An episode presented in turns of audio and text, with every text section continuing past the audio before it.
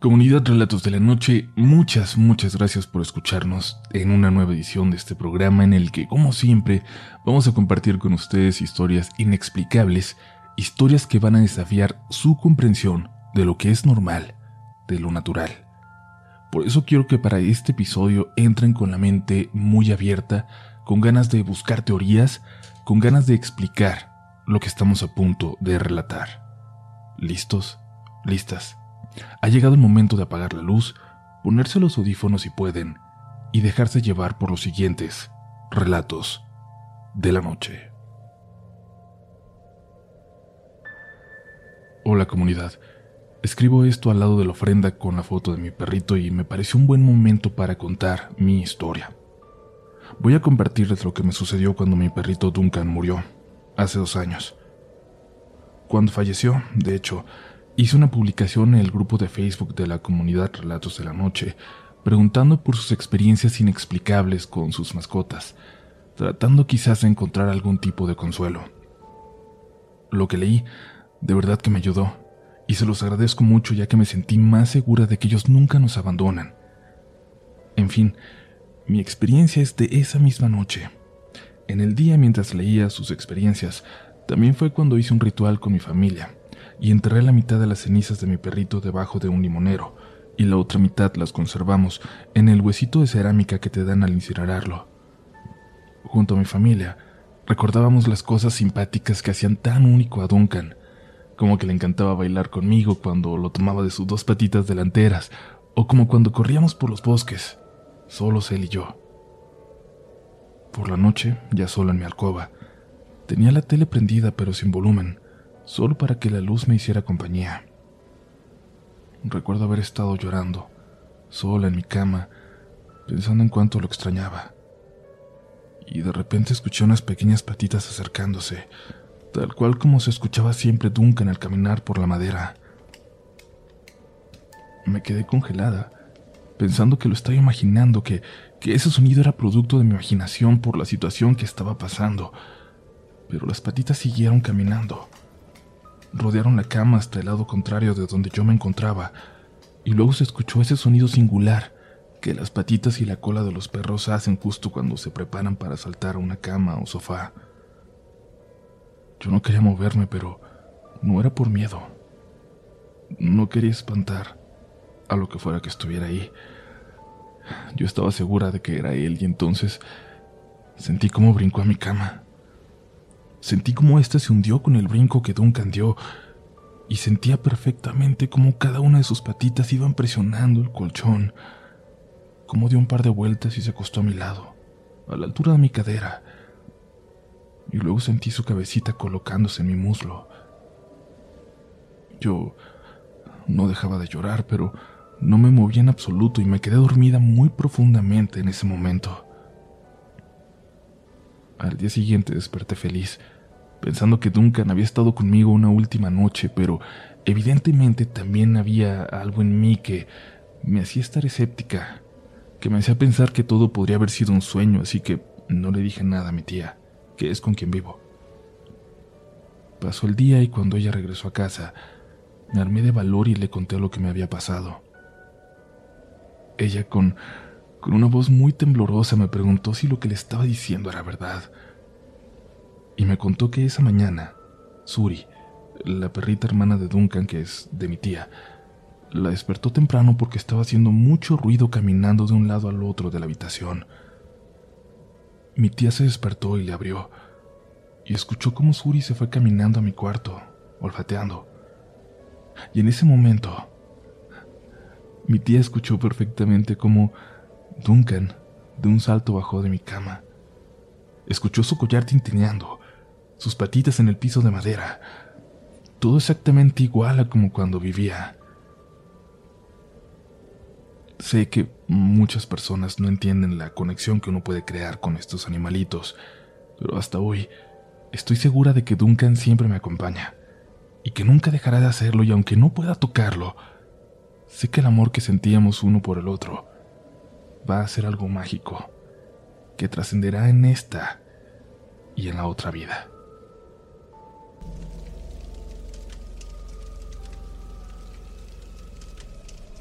Una de las experiencias más escalofriantes que recuerdo fue una vez que tuve un negocio de banquetes para eventos antes de la pandemia.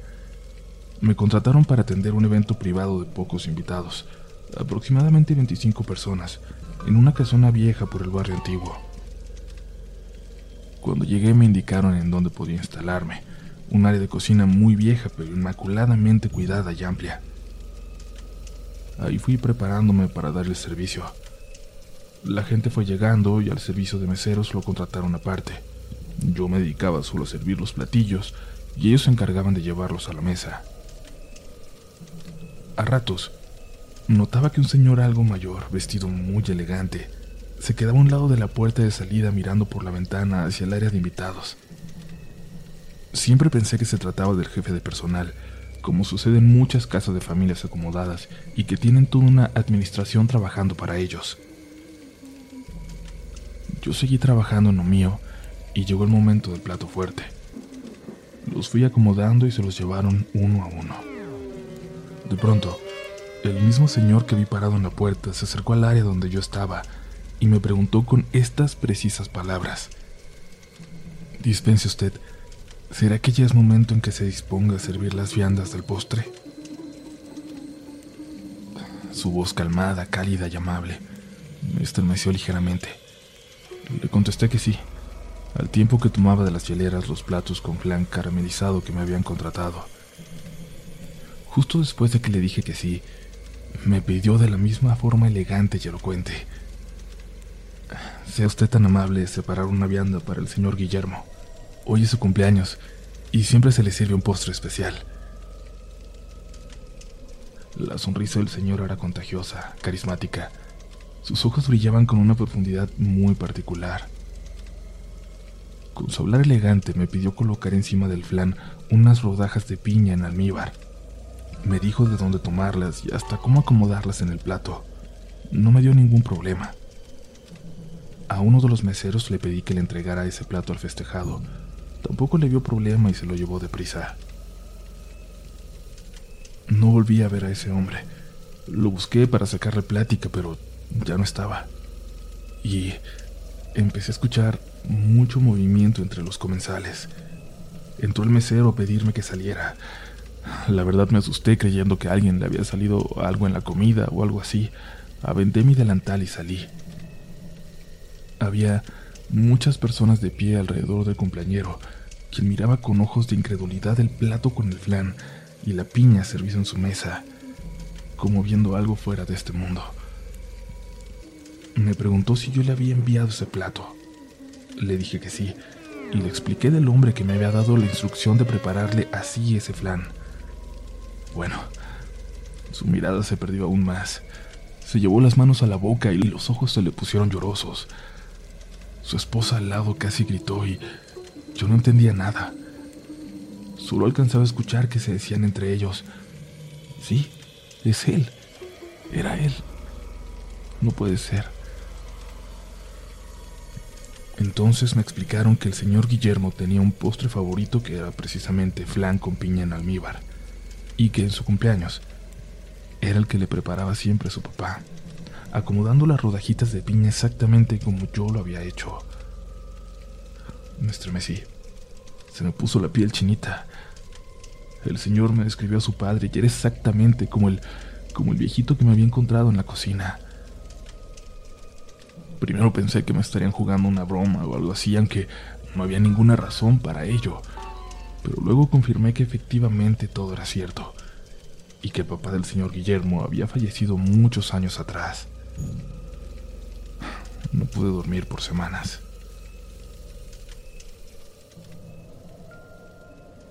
Ojalá que sigas por ahí escuchando los relatos de esta noche y ahora justamente pasamos al que le da nombre a este episodio. ¿Has escuchado sobre la zona del silencio? Es un lugar en el estado mexicano de Durango, donde se cuentan cosas que pueden desafiar la imaginación más alocada.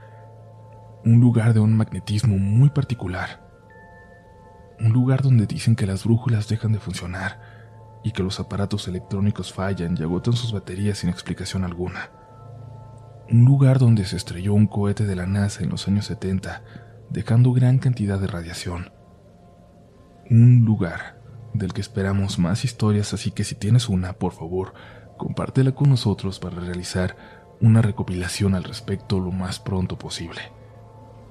Un lugar también que estaremos visitando muy próximamente. Vámonos a la historia de Atenea Marfil. Sigue escuchando Relatos de la Noche.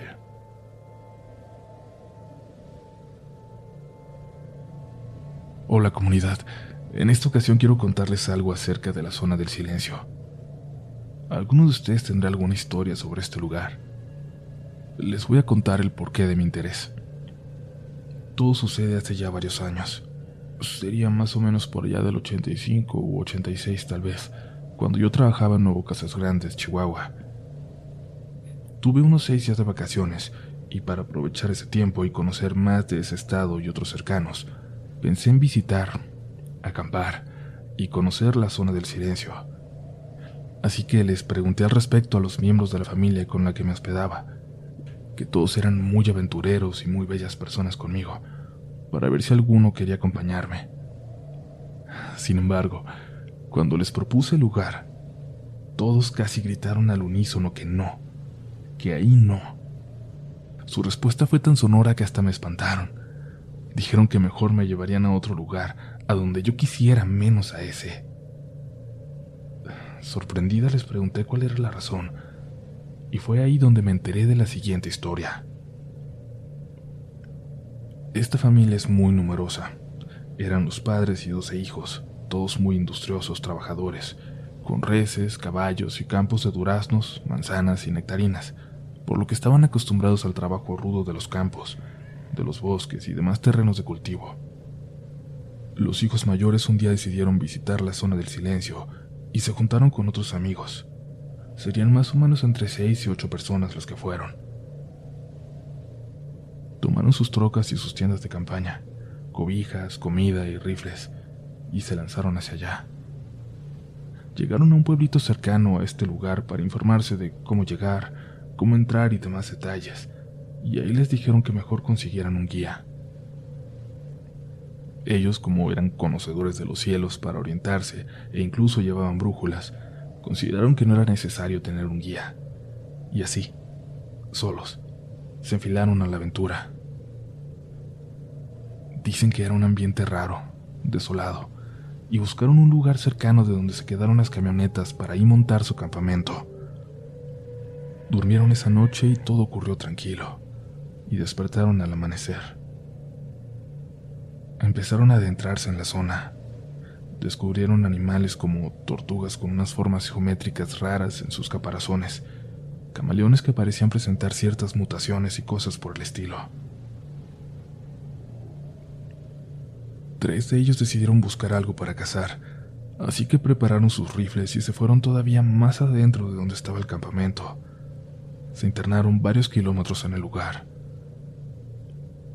Llevaban suficiente agua y unas latas de atún para comer en caso de que se les hiciera tarde. Dicen que no encontraron ningún animal para cazar. No había nada, absolutamente nada, y empezó a caer la noche. Revisaron sus brújulas y estaban girando sin sentido. Checaron el cielo para orientarse, pero no podían identificar ninguna constelación. Así que decidieron acampar prender una fogata y esperar el amanecer para orientarse mejor con la luz del día.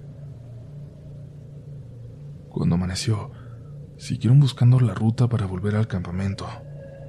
Ellos habían dejado marcas en algunos puntos como piedras o cactus para orientarse, pero ya no encontraban ninguna señal. Volvió a atardecer.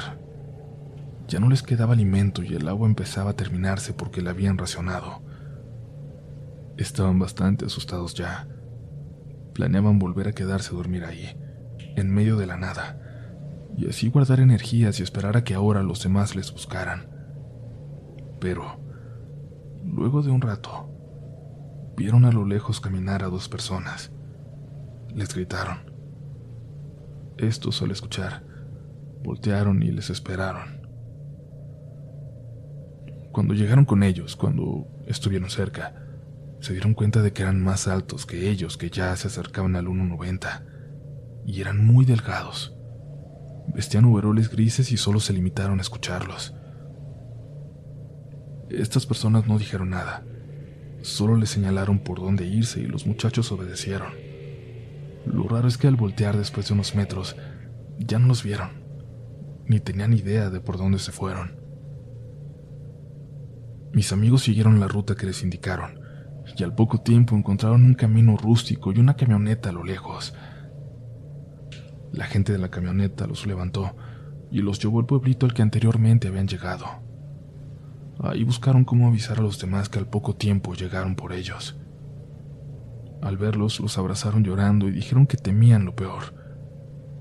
Extrañados les contestaron que no era para tanto, que estaban exagerando, que no sería la primera vez que sobrevivían un día perdidos en la sierra, pero su asombro fue total cuando les dijeron que llevaban más de seis días perdidos. Lo más asombroso para los demás es que no estaban deshidratados, débiles o con dolores o algo parecido. Estaban completamente bien. Cuando tuvieron que contar lo que les había pasado, ahí se dieron cuenta de que sus historias eran muy diferentes. Cada uno de los chicos perdidos lo había vivido de una forma distinta. Uno decía que no acamparon una noche solos, que solo había sido un día y que al atardecer ya estaban en el pueblo. Otro dijo que no vio a los dos personajes que les indicaron por dónde irse, que él solo se limitó a seguir al hermano mayor. Y el otro dijo que vio a un hombre y a una mujer que los ayudaron, cuando el primero había dicho que eran dos hombres los que vieron. Y así sin más, me explicaron esto y me dijeron por qué no podía ir a la zona del silencio. Sin embargo, algunos meses después se me presentó la oportunidad de ir y, efectivamente, ahí vi algunas cosas raras, como, por ejemplo, que nuestros relojes giraban en sentido opuesto y que en el radio que llevábamos solo se escuchaba estática. Evidentemente no me atreví a quedarme a acampar ahí, jamás, por esas recomendaciones que ya tenía. Y así fue mi pequeña experiencia en este lugar y la historia tan impresionante que me contaron. Si alguno de ustedes tiene algo que compartir sobre este tema, les estaré muy agradecida si me lo cuentan. Si te gusta este contenido, no dudes en suscribirte para que estés pendiente de lo nuevo que tenemos cada semana. Síguenos también en Instagram y Twitter, donde nos encontrarás como RDLN Oficial. Y también puedes suscribirte a YouTube, donde tenemos varios relatos nuevos cada semana. Esto es Relatos de la Noche.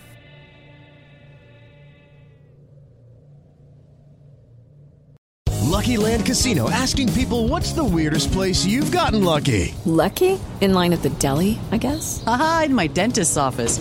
More than once, actually. Do I have to say? Yes, you do. In the car before my kids' PTA meeting. Really? Yes. Excuse me, what's the weirdest place you've gotten lucky? I never win and tell. Well, there you have it. You can get lucky anywhere playing at LuckyLandSlots.com. Play for free right now. Are you feeling lucky? No purchase necessary. Void where prohibited by law. 18 plus. Terms and conditions apply. See website for details.